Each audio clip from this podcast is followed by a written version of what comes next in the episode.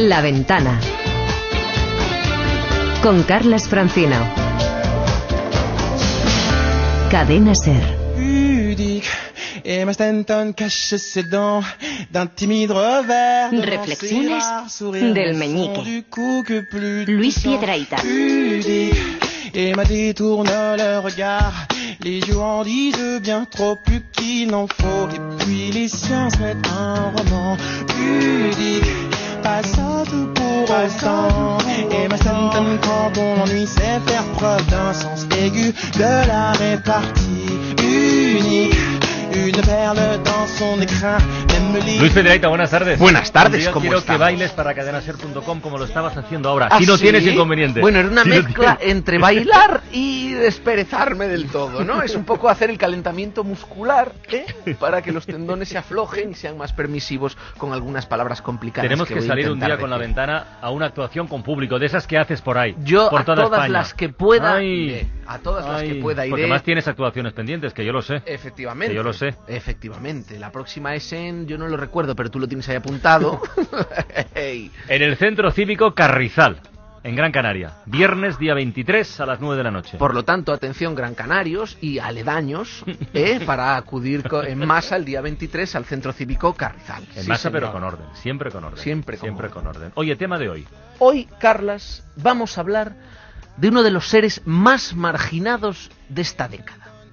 Las bisagras. Las bisagras. Las bisagras, las bisagras de toda la vida. las bisagras. las fruntisas las en catalán. fruntisas Sí, en catalán. Porque últimamente estamos obsesionados con ocultarlas y ahí se está gestando un odio feo.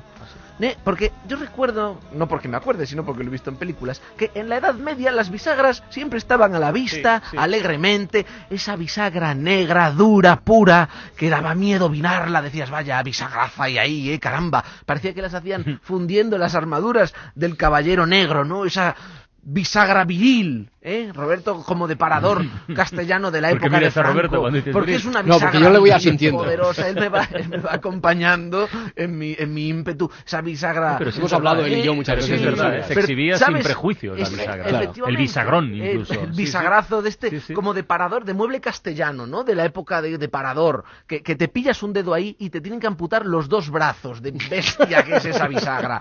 Esas bisagras estaban a la vista, no como las de ahora. No, no. Pues La, la presencia de las bisagras, o sea, la relación de, de- de las bisagras en la historia, la relación tamaño-exposición Mm. de, las, de las bisagras es como la de las bragas, pero al revés. ¿Cómo? Ver, Sí, me explico, porque A ver. antes las bisagras eran gigantes y estaban a la vista, pero ahora son pequeñitas y, y- y van por adentro, es que, que no, no tiene, no tiene, por adentro no, van por fuera, o sea, todo lo, perdona, a ver, voy a, re- voy a, voy rebobinar porque entre que lo he leído mal y me Antes las esa- bisagras- antes las bisagras eran gigantes Sí. y estaban a la vista, pero Sí. ahora son pequeñitas y van por dentro. Sí, Eso es como son las bisagras hoy en día. Y es todo lo contrario que lo que sucede con las braguitas, que antes eran gigantes e iban escondidas, pero ahora son pequeñitas y asoman por fuera. Es. Ese es el concepto que yo quería Mm, compartir, vale. ¿no? Bueno, pero como esto sigue así... Bisbragas. Sí, sí, sí, me temo, sí, bisba- bisbraga podría ser la nueva palabra que se está gestando. Como esto sigue así, temo que, que no volvamos a ver a las bisagras.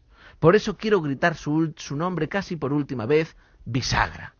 Con ese líquida, Carlas. Bisagra. Bisagra. Con ese, bisagra. bisagra, no, bisagra. ni Viagra, que eso No, no, tam- tampoco. eso no hay quien lo doble tampoco, eso no hay quien lo frunza. O como, o como, bueno, entonces no te distraigas, la bisagra invisible es un error.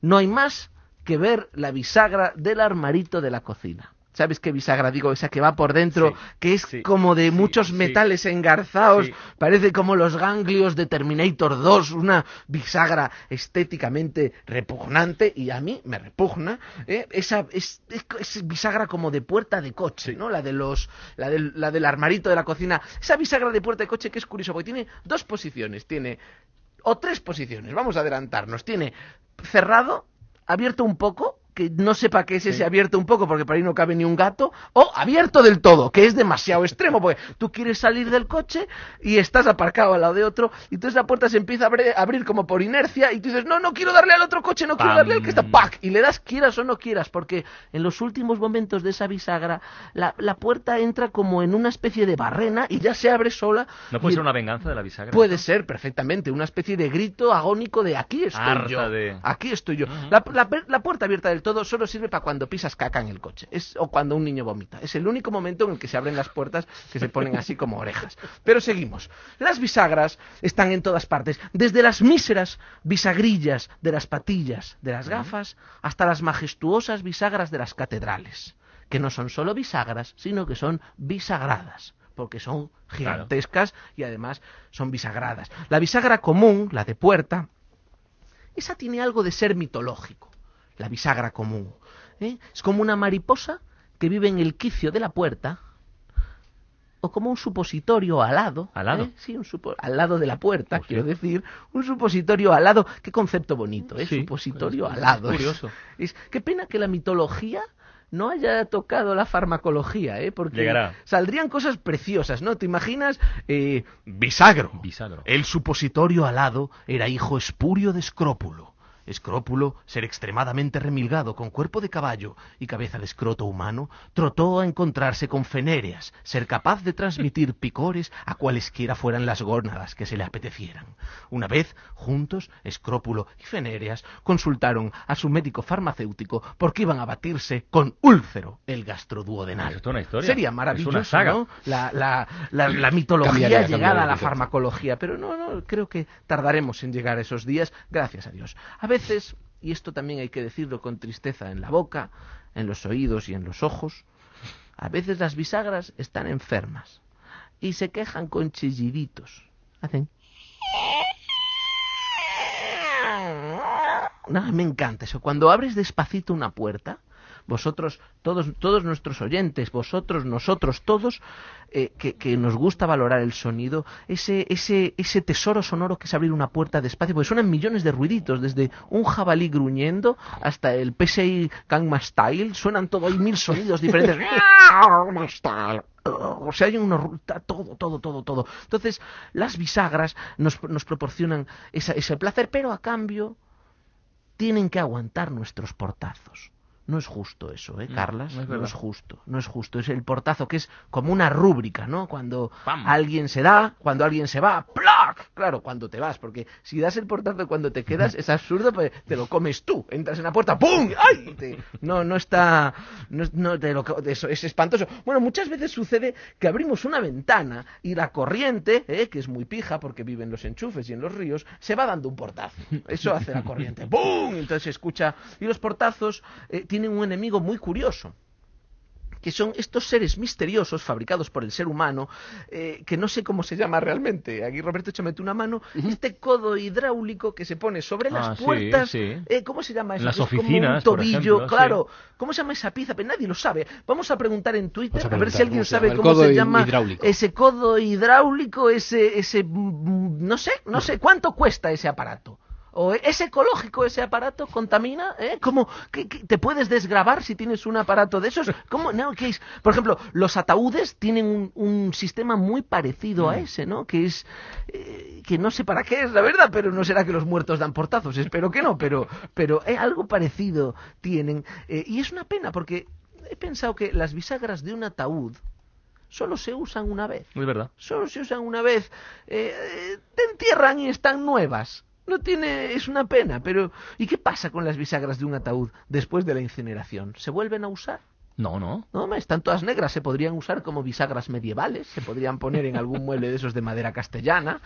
Pero tú imagínate que un día, Carlas, ¿qué pasaría si un día se cierran todas las bisagras a la vez? Todas las del Todas. mundo. Todas, todo el concepto bisagra se, se, se hace cluc a la vez. Todas, los, todos los váteres, o sea, todas las tapas de los váteres mordiendo culos, todas las patillas de las gafas aplastando cabezas, las puertas de las casas, plunk, las neveras, paf, todas las tapas de los contenedores, clunk. Sería el fin de la humanidad.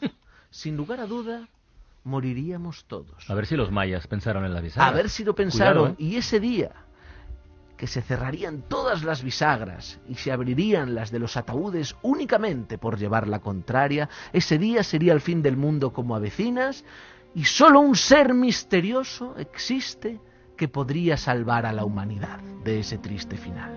Y estoy hablando, no sé si ya nos han dicho el nombre, Roberto. Se llama retenedor Ese Retenedor. ser sería el O muelle- retenedor. o muelle cierra puertas. O muelle cierra puertas. Mejor retenedor. Retenedor. La verdad, teniendo en cuenta que va a ser el ser que salve a la humanidad el día del fin del mundo, yo prefiero llamarlo Retenator, que hace que las puertas se cierren despacio. Espero que cuando llegue el momento, sí nos sepamos su nombre.